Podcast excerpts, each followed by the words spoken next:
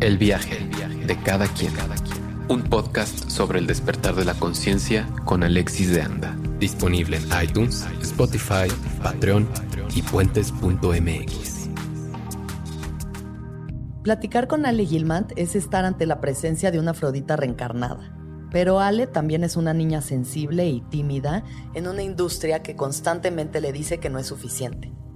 Platicamos sobre Barbies, la mafia china, depresión, salir en Playboy y usar crocs en ceremonias de ayahuasca. Este es el viaje de Alejandra Gilmant.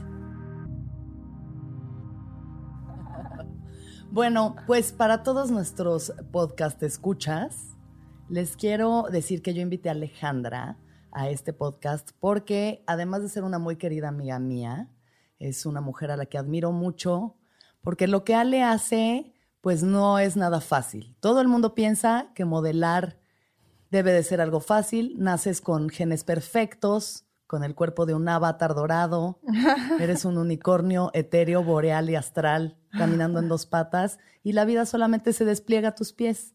Ahora yo vengo a que Alejandra nos diga realmente de qué va, de qué va su vida, de qué va su carrera, su mente, su corazón y básicamente de qué va su viaje, ¿no? En esta vida.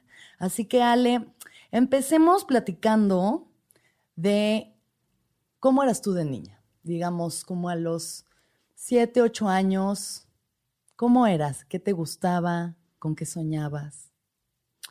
Yo de, yo de chiquita, en realidad era una niña bastante... Tenía muchas amigas y amigos, pero era bastante solitaria. Me gustaba muchísimo disfrutarme a mí misma. Entonces, este, tenía un código con mi mamá cuando me invitaban a, a, las casas que, que le decía, mamá, ¿me puedo, ¿me puedo ir a, de qué? ¿Me puedo ir a, a, la casa de mi amiga? Y mi mamá me decía, sí, claro. Y yo, no, no, no, por favor, déjame ir. Y mi mamá como que ah, entendía. Porque en realidad me, me, gustaba muchísimo como jugar sola y, y pues estar en, en, casa. Entonces eso... Eso era como muy padre, disfrutaba muchísimo estar conmigo. ¿A qué jugabas? Este, era, era niña Barbie. Me encantaban muchísimo las Barbies, pero me, gustaba más, no, no jugar con las Barbies, me gustaba más crear como estos ambientes, las casas, este... Armarles escenarios a las Barbies. Exactamente, y ya cuando armaba los escenarios como que ya me daba flojera y, y decía como, ya, X. A mí me gustaba encuerarlas.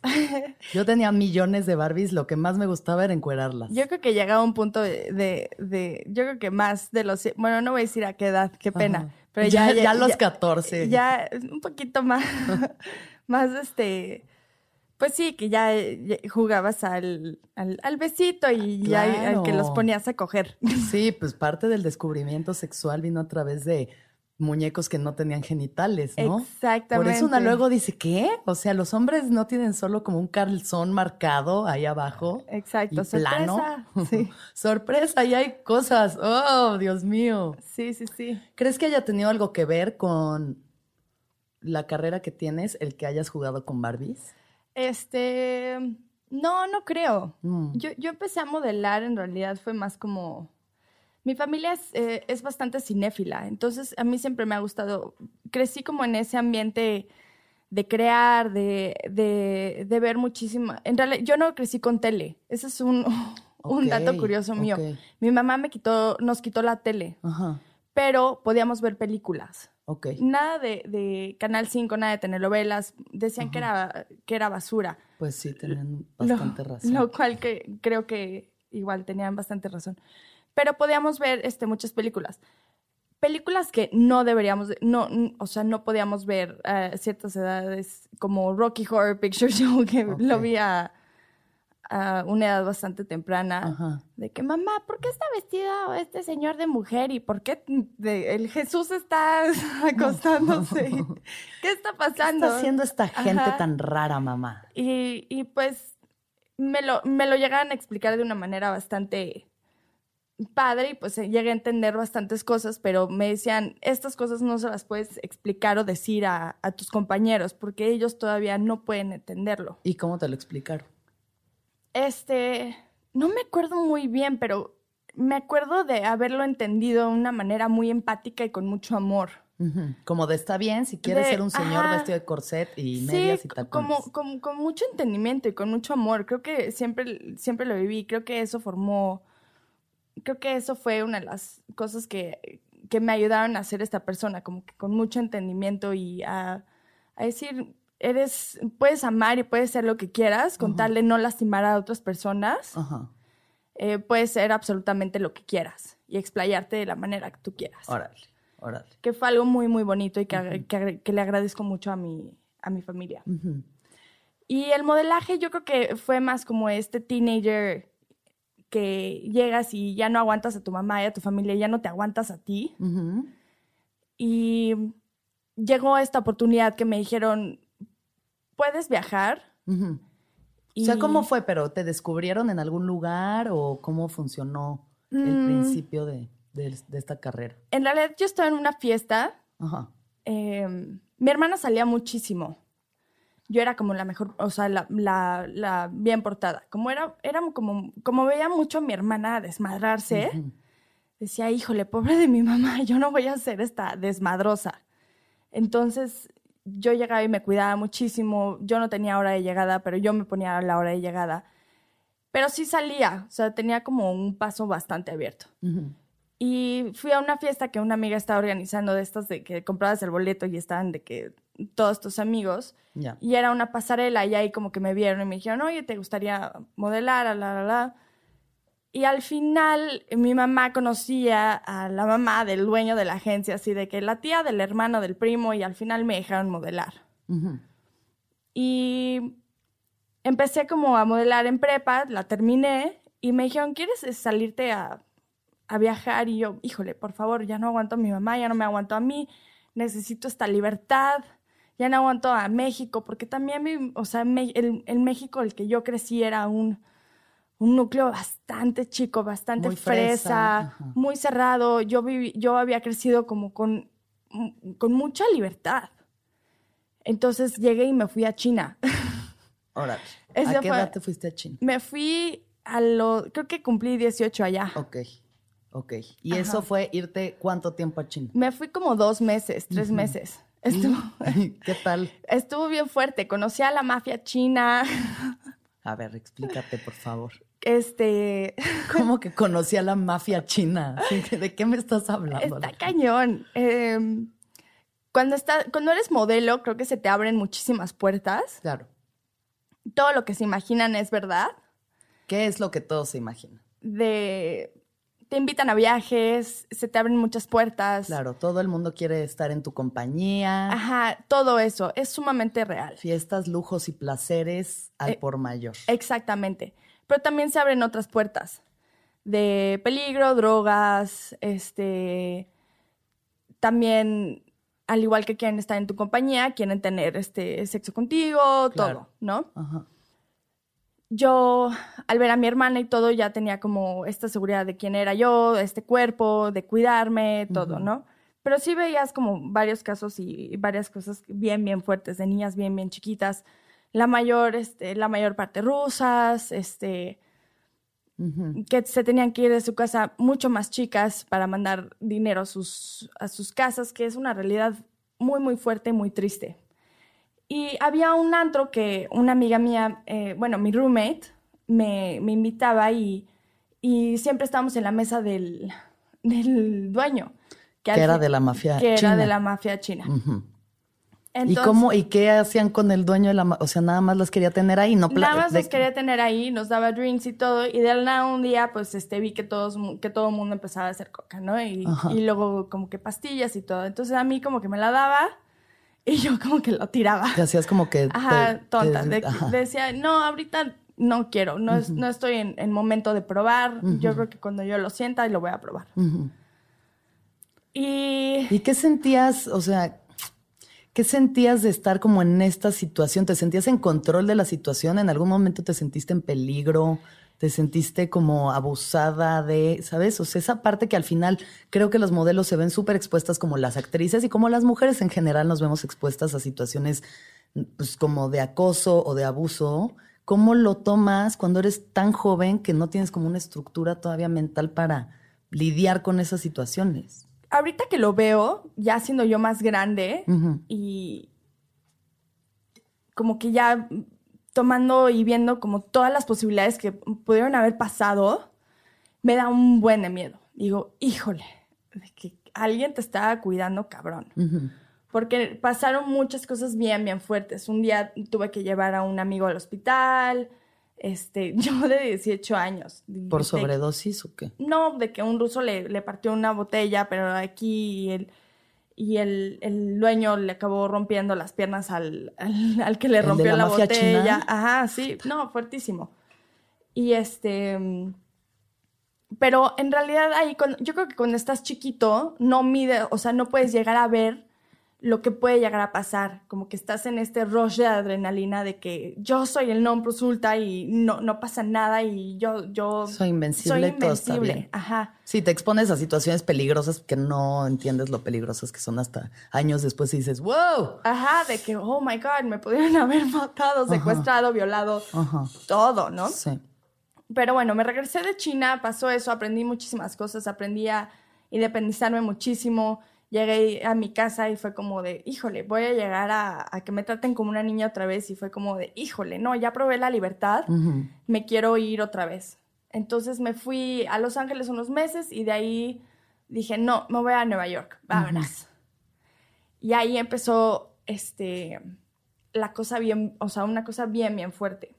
En este periodo, algo que nunca he, he platicado, solo las personas muy, muy cercanas a mí saben, pero en el periodo de, de, China y Los Ángeles, a mí me diagnosticaron con una, epilepsia en mi lóbulo frontal.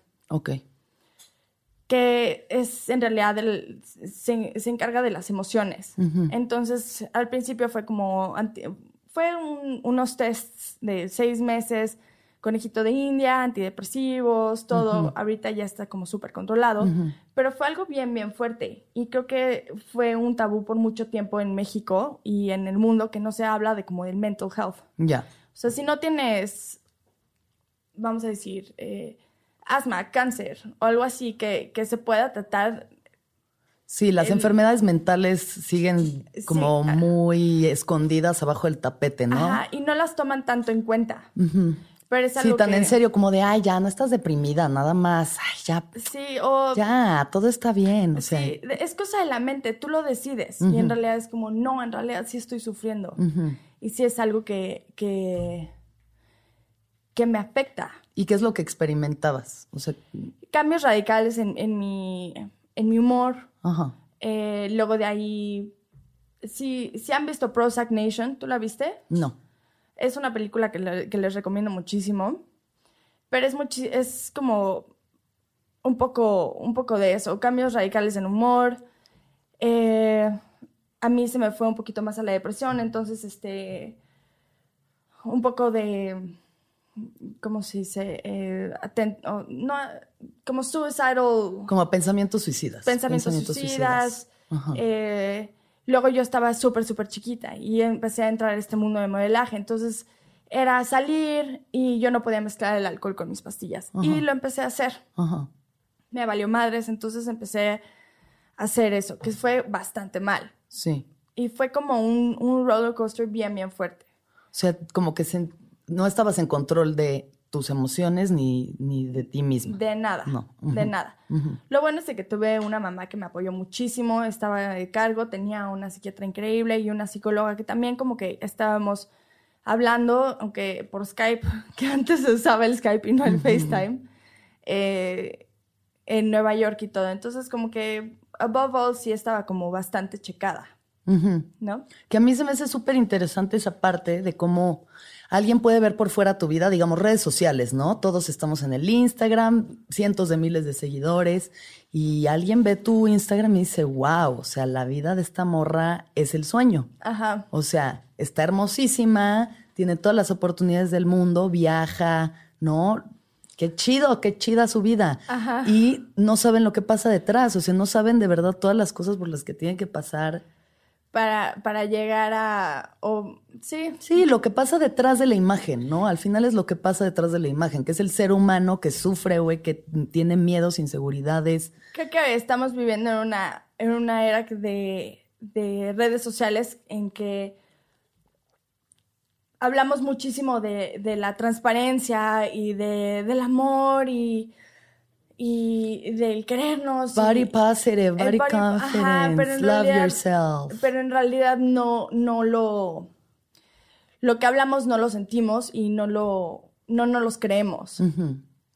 Entonces, si yo hablo de que mental health es como de, ok, háblamelo, pero sugarcoat it.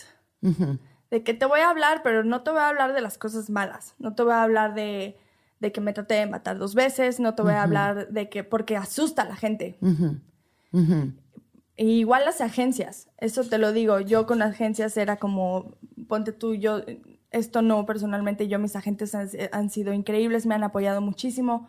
Hay tiempos que yo dejé de trabajar meses porque no estaba bien emocionalmente, pero sé que muchas modelos este, tienen contratos como, ponte tú, bueno, no voy a decir marcas, Sí, bueno, contratos, ¿no? este, Y co- ya- contratos que es como de, de mucha lana. Ajá, de muchísima lana que puede decir, ok, estás con nosotros, pero no puedes hablar de política, no puedes hablar de cosas que asusten a la gente, porque nosotros tenemos una imagen que crear. Tienes que ser y Tú eres, perfecta. ajá, y tú eres esta imagen. ¿no? Creo que ahorita sí estamos ya como que cambiando. eh, ponte tú, ahora ya el, el Perfect Body como de Victoria's Secret, ya la gente ya lo está vetando, que está increíble, porque hay mujeres que no tienen ese Perfect Body, ni yo tengo ese Perfect Body. A ver, hablemos de eso, porque para mí tú sí tienes un perfect body, o sea, yo te considero la mujer más buena de México, así, la más, ¿sabes? Y, y yo sé, y además 100% natural es tu genética, así naciste, este es el cuerpo que Dios te dio. Pero, ¿cómo lidias tú con tu propio físico? O sea, ¿cómo se siente habitar tu cuerpo? Este, desde chiquita siempre me están diciendo, siempre, o sea, en el mundo del modelaje siempre te dicen que no eres suficiente. Ajá. Entonces, estar en esta industria que nunca eres suficiente, después de cierto tiempo tú te la crees, Claro, que es muy difícil. claro. Y es como cualquier drogadicción y como cualquier problema, vas a tener que vivir con esto toda tu vida. Como un OCD. O como sea, un hay una voz en tu cabeza todo el tiempo diciéndote, no eres suficiente. todo el tiempo. Y es algo que yo ya acepté y voy a tener que vivir con eso. Y voy a tener que estar controlando toda mi vida. Y es, o sea, es triste, pero bueno, no voy a vivir en tristeza toda No, mi vida. y además va, a decir como de, ok, Es algo que la mayoría, yo creo, de la humanidad vive, ¿sabes? De una forma u otra está esa voz que es el ego, que es el ego diciéndote, "No no, suficiente". no importa lo que hagas, nunca va a ser, no, te- tienes que ser mejor, tienes que... porque hay estos estándares que ponen que son imposibles, Inalcanzables. inalcanzables. Porque ya está el Facetune, que, que te pone la Claro.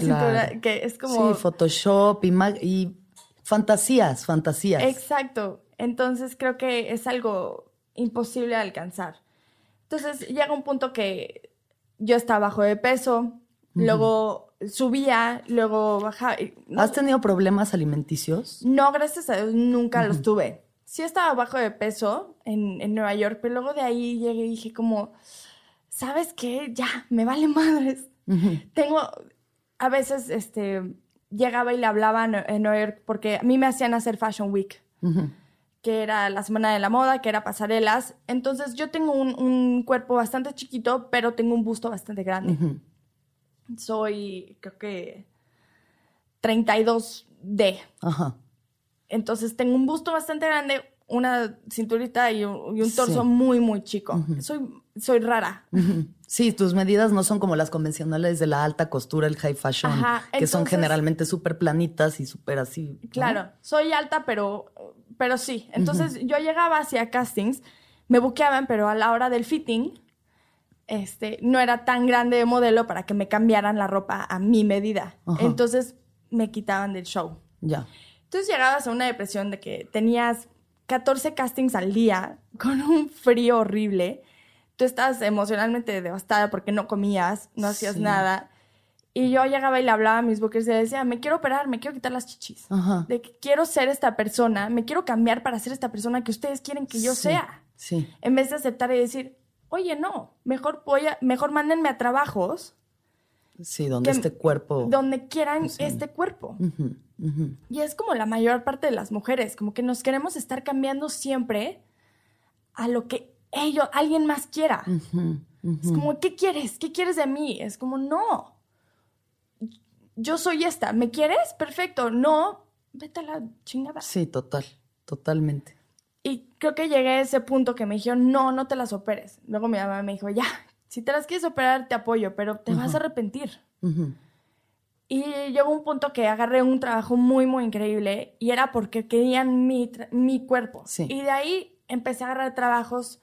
Tu big break, ese digamos que fue tu gran oportunidad. Y Como que hubo una trascendencia después de eso. Y por eso, no fue por mí que yo llegué y dije por mis huevos de que me amo a mí misma. Fue porque alguien más creyó en mí. Qué cañón, ¿no? Qué fuerte que alguien más tuvo que, tuvo que creer en mí. Para que tú creyeras Para que yo creyera en mí. Pues es que a veces... A veces pasa así. Sí. Pero fue como... Qué bueno que pasó, porque si no, no, sé dónde estaría. ¿Qué hubiera pasado? Eh, y de ahí llegué y fue como de, híjole, si esa persona cree en mí, ¿por qué yo no lo hago? Ajá. Entonces, eh, después de esos trabajos empecé yo a decir como, no, ya no, ya no voy a hacer Fashion Week, ahora quiero esto, y me empezó a ir muy, muy bien. Y ahí empecé igual, terapia, siempre, a como que trabajar estos, estos, eh, estos pensamientos que yo tenía y decir, no, yo quiero esto. Y luego dije, híjole, todas estas niñas que están empezando, ¿cómo se sentirán? Entonces también yo empecé como que a hablar un poquito de, de Body Positive. Este, de ahí yo hice eh, el 60 aniversario de Playboy, que fue un completo desnudo, que fue como de, aquí estoy, esta, esta soy yo. ¿Habías hecho desnudos antes? No, ese fue mi primer desnudo. Fue bastante, fue, fue súper, súper fuerte. Mi mamá me dejó de hablar. Ok, a ver, cuéntanos esa experiencia. Este... Que son unas fotos hermosísimas, de verdad, yo creo que es, yo ahí es donde te conocí, la primera vez que te vi fue en esa revista, que es la de 60 aniversario de Playboy, Ajá. y dije, ¿qué es este ser? O sea, ¿qué es esto? Pues a mí llegaron y me, y me dijeron como, una revista Playboy normal no es lo mismo que un 60 aniversario. Un 60 aniversario es como completamente distinto a ser una Playmate. es, eh, estuvo Kate Moss en la portada, Marilyn Monroe ha hecho aniversarios, es como un privilegio estar en un aniversario. Y este, los mejores fotógrafos se pelean para fotografiar, es como estar en un calendario Pirelli. Y llegaron y me dijeron, están entre Eniko, que es una super top model, y tú, de que mm, tal vez no te escojan, la, o sea, la probabilidad es de que no te escojan tienes que mandar unas Polaroids desnudas y a ver qué pasa. Y escogieron a David Belamer, que era un, fotógrafo que apenas estaba empezando, que ahorita es súper top.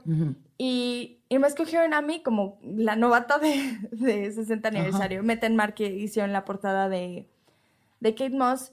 Pero llegaron y me dijeron, si te la quieres rifar, esto cambiaría tu carrera completamente. Este, serías la primera mexicana en un aniversario. Y dije, yo creo que sí, estaría muy, muy padre, porque también he estado luchando tanto en aceptar el cuerpo y hay un tabú. Yo viniendo de, un México tan cerrado en el que le dicen a la mujer, tápate. Sí, ten vergüenza. Ten, vergüenza, de tu cuerpo. Tápate. No vayas a, a, prender un hombre y te vaya a violar. Ten miedo. Este. Hace calor, ponte un suéter porque si no este miedo que vivimos las mujeres constantemente y, llegar a hacer esto fue mi manera como de retarme a mí misma y decirle un chinga tu madre a los hombres. No a los hombres, Al pero... heteropatriarcado que nos quiere limitar. Eso, eso, pero no en una manera de los odio, en una manera de decir, venga, aprécenme, quiéranme, escúchenme, aquí estoy. Aquí estoy. Y también a las mujeres a animarlas y decir, venga, si yo lo estoy haciendo, ustedes también lo pueden hacer. Yo tengo este cuerpo, pero ustedes también tienen un cuerpo. Y úsenlo. Úsenlo como quieran, pero respétense y úsenlo. Si yo hice esto, está cañón, porque yo estas fotos las hice, este también dato cultural. A mí me estaba bajando cuando hice las fotos. Las mujeres que escuchan esto van a entender que cuando una mujer le está bajando es cuando más vulnerable estamos. Estamos de que Sí, sí, o sea. No te sientes segura o estás angustiada, ante la vida. Y un hombre te está tomando las fotos y te está diciendo que hacer a ti te está bajando. La mayor parte de las fotos yo le estaba gritando al fotógrafo, le estaba diciendo, I hate you, de que, ah, y se ven las fotos, está como, no sé si la sienten, pero se ve una fuerza muy, muy cabrona sí, de sí, son súper poderosas. Yo sentía y decía, ah, este es mi cuerpo, me está bajando. Hay, también hay tantas mujeres que escriben poemas y decía, bleed baby, that's your superpower. Nosotros podemos, o sea, este es nuestro superpoder, venga. y, y pues sí, la verdad es, algo muy increíble que sentí y, llegué y como que tuve una probadita de decir, ay, qué chingonería, ¿no? Empoderada. Ajá, de que no, no me estoy encuadrando para, para, para tener más likes o ahí el Instagram ni siquiera era, creo que ni había Instagram. Ya, sí, estaba todavía. O apenas estaba empezando, ajá. No lo hice como para obtener, al contrario, como que dije, híjole, cuando salga de que, ¿qué hice? Cuando salga mi mamá, lo va a ver. México, como este miedo, tuve un miedo bien cañón. Yo viví en Nueva York, todavía no, no, o sea, no había regresado a México a esto. Entonces, cuando salió, recibí un apoyo y un, o sea, algo increíble en México, algo que nunca me había esperado, como que algo bien bonito, porque yo siento que en México somos bien malinchistas, de que nunca nos gusta que le vaya bien al, al, mexicano. Ajá, ajá. Como que nos reciben mejor de afuera. Ya, sí.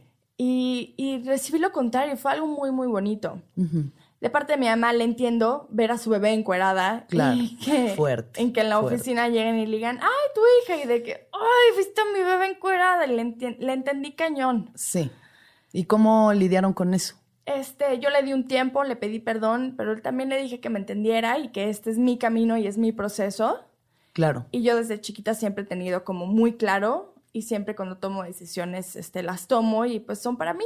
Y además ese es un momento súper importante, creo que como ser humano hay una, hay una cierta, mm, como una liga que se debe de romper con los papás Sí, ya. De decir, es que este es mi viaje. O sea, a mí me pasó igual con la comedia, que mis papás empezaron a ver lo que estaba haciendo y me dijeron, hija, ¿qué, onda? O sea, dije, es mi camino, perdón. O sea, digo, gracias por todo lo que me han dado, gracias porque estoy aquí, pero ahora sí me toca a mí hacerme cargo y confiar en lo que estoy haciendo y sé a dónde me va a llevar. Cortar el cordón umbilical. Cortar el cordón umbilical. De que te, que te amo. Llega un punto que ya no eres la hija. Es como de, ya somos iguales, de que ya estamos al parejo, ya puedo hablar contigo como, como un adulto, ¿no? Este, y creo que sí, creo que yo rompí esa, ese cordón umbilical con mi, con mi mamá hace un rato, pero creo que eso sí fue como la gota que Totalmente, sí, seguro. Y ya ahí se tomó el tiempo y de ahí como que empezó a ella a escuchar este, las buenas críticas y decir, wow, tu hija, o sea, no salí metiendo un hielo al, a la vagina. en la congelada de uva. No, son unas fotos bellísimas y al final, pues qué mejor lugar que estar en una revista que, pues sí, o sea, por ese lado, cómo transformas algo que ha estado hecho para servir a los hombres, ¿no? Y el placer y la fantasía de los hombres, ¿cómo te apropias tú de eso para tu empoderamiento? Claro. Porque pues sí, ¿no? O sea, al final es como, ay, Playboy y nada más para que se la estén jalando todos ahí. Y pues sí, o sea, ¿cómo, ¿Qué sientes tú de ser un, pues sí, como esta, esta femme fatal, ¿no? Este objeto de deseo, esta, esta mujer que al final la imagen que tú representas es como el sexo encarnado. Yo creo que hay, de que el suspiro.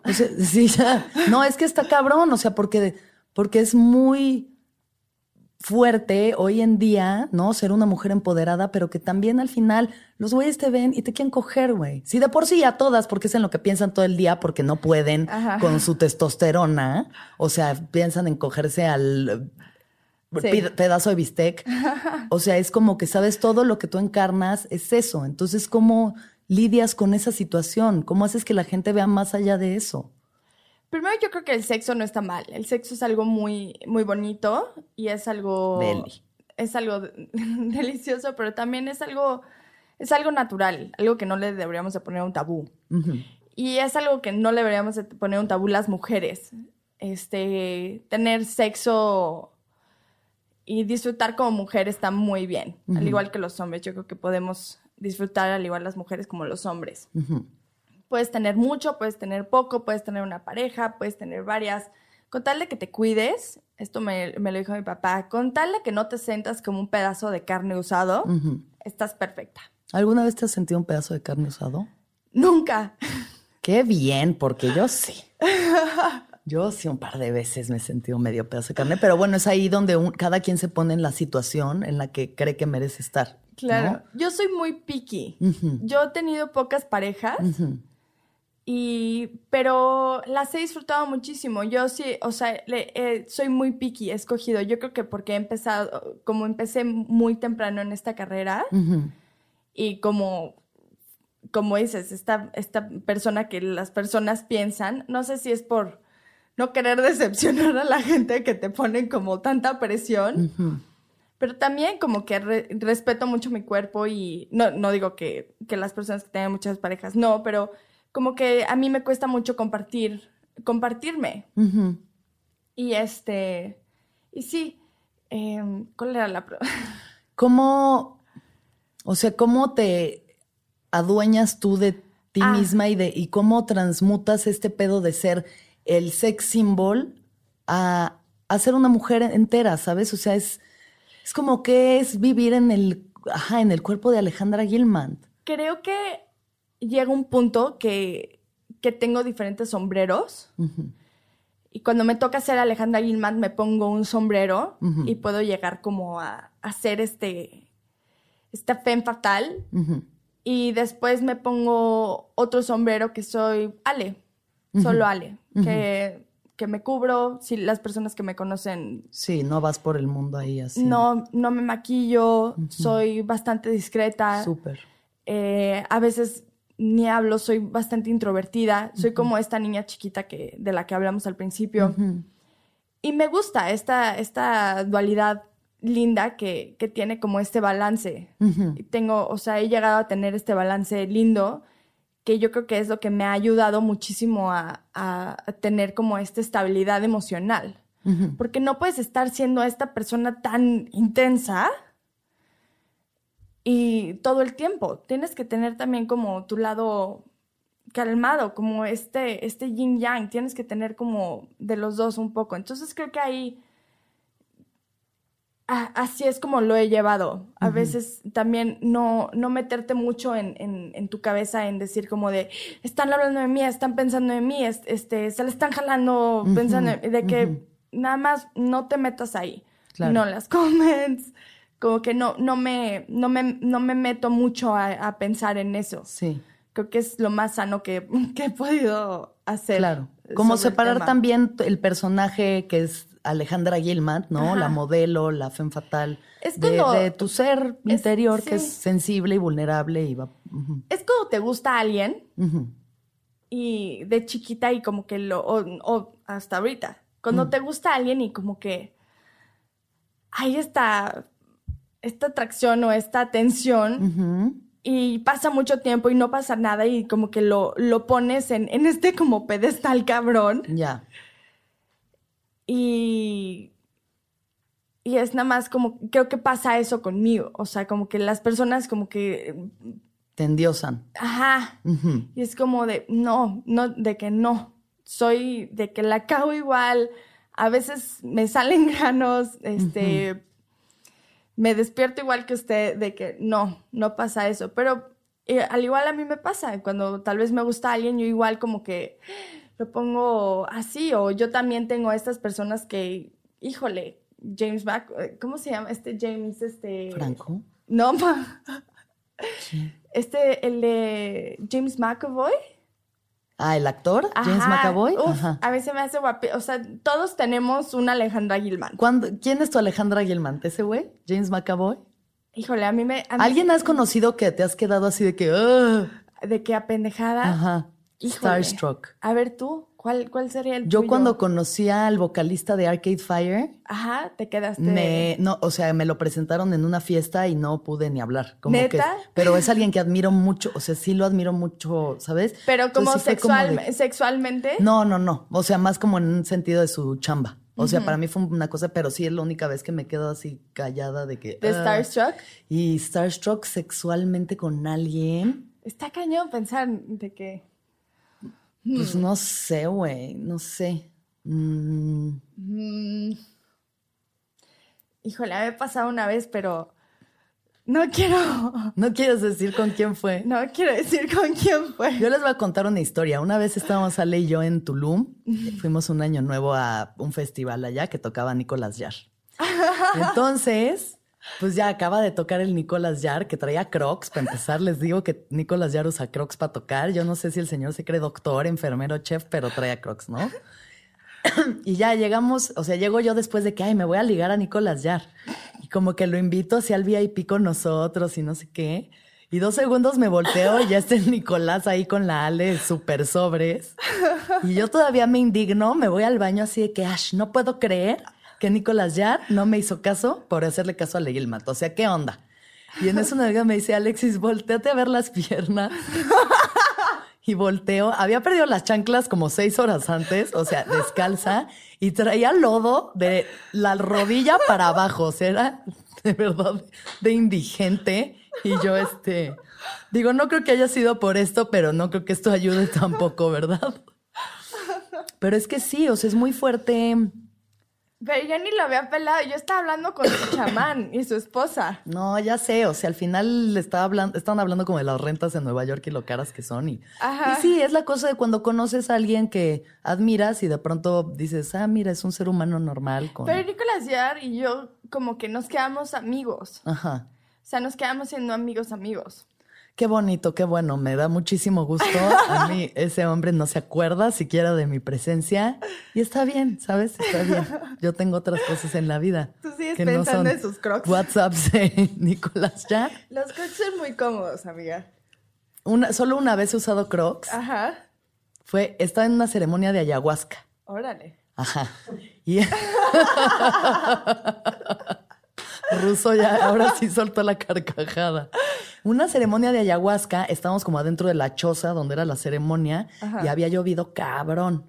Entonces todos dejamos los tenis afuera y yo me estaba cagando, güey, porque la ayahuasca te purga heavy, o sea, vomitas y te dan ganas de cagar heavy. ¿En serio? Entonces yo así, no mames, no me vaya yo a cagar aquí adentro.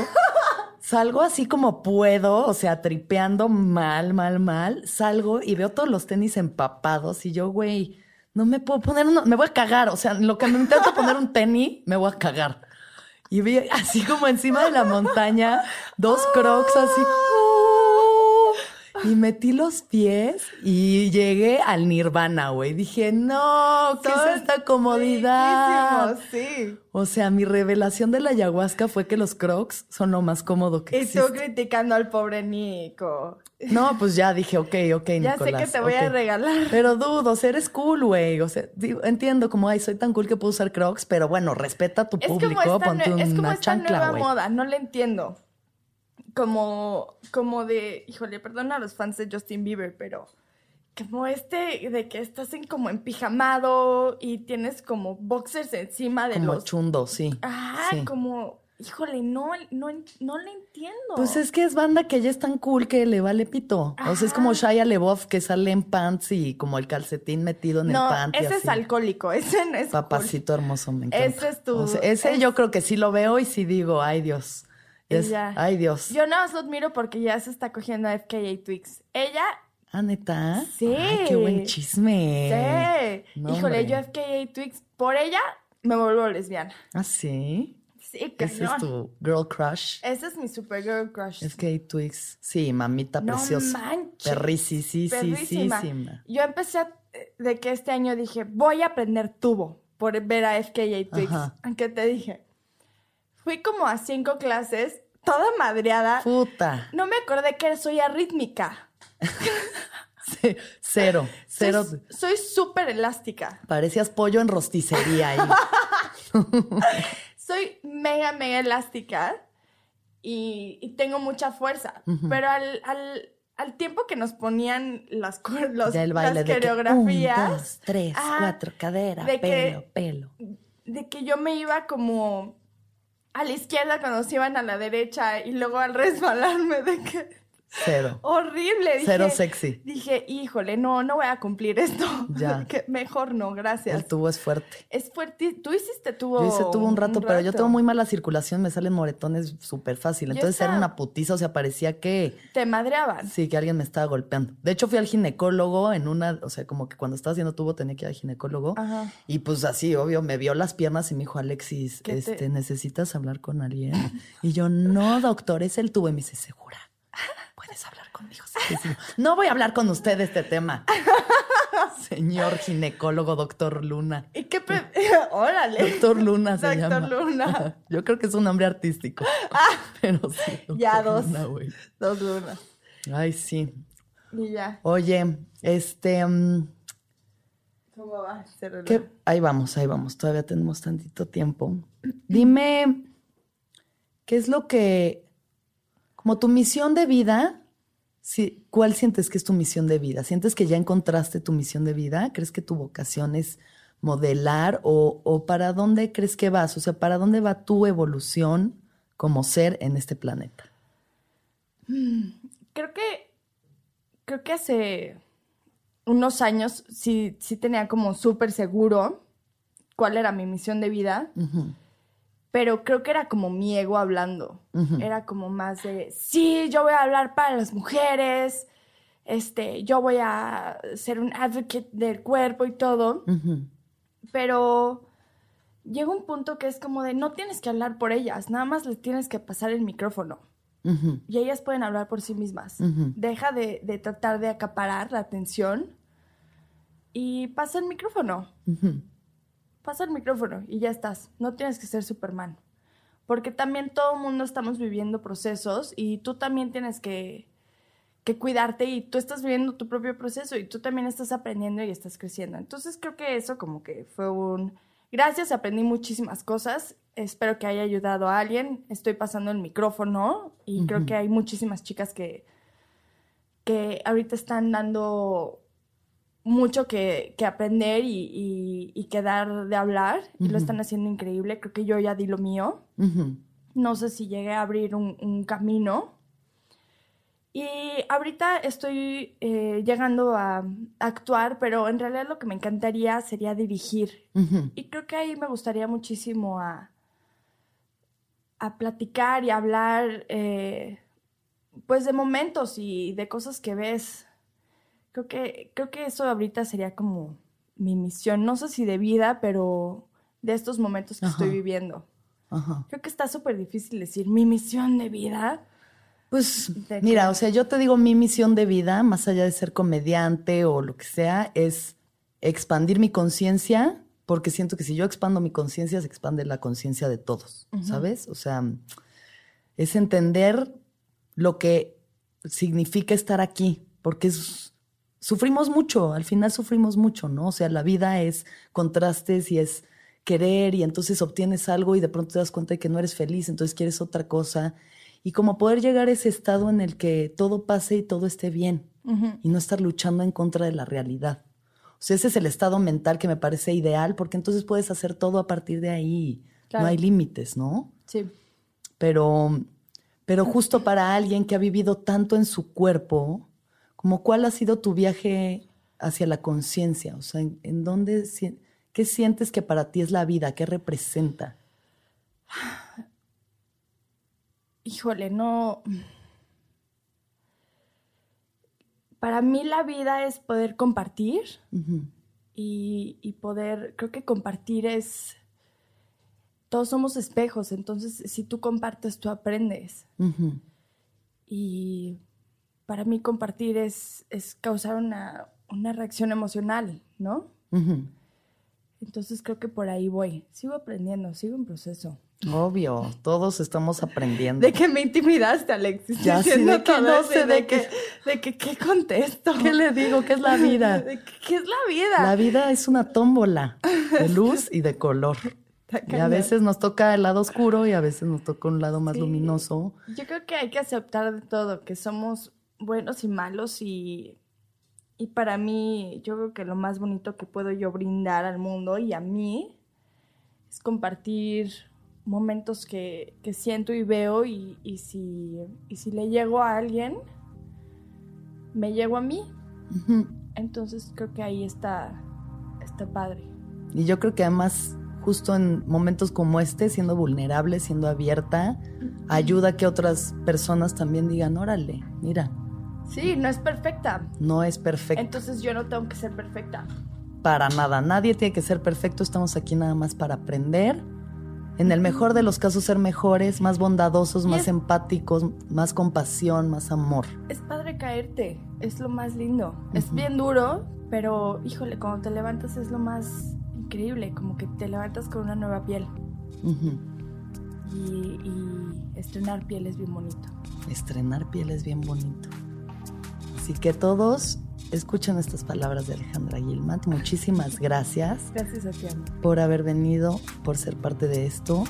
Espero que tu vida siempre sea hermosa, llena de luz, llena de flores, mucho aprendizaje, caídas necesarias, porque tiene que haber de todo. Exacto. Y para todos ustedes, solo quiero decirles que todos los seres sean felices, que todos los seres sean felices, que todos los seres sean felices. Muchas gracias. El viaje de cada quien. Un podcast sobre el despertar de la conciencia con Alexis de Anda. Disponible en iTunes, Spotify, Patreon y puentes.mx.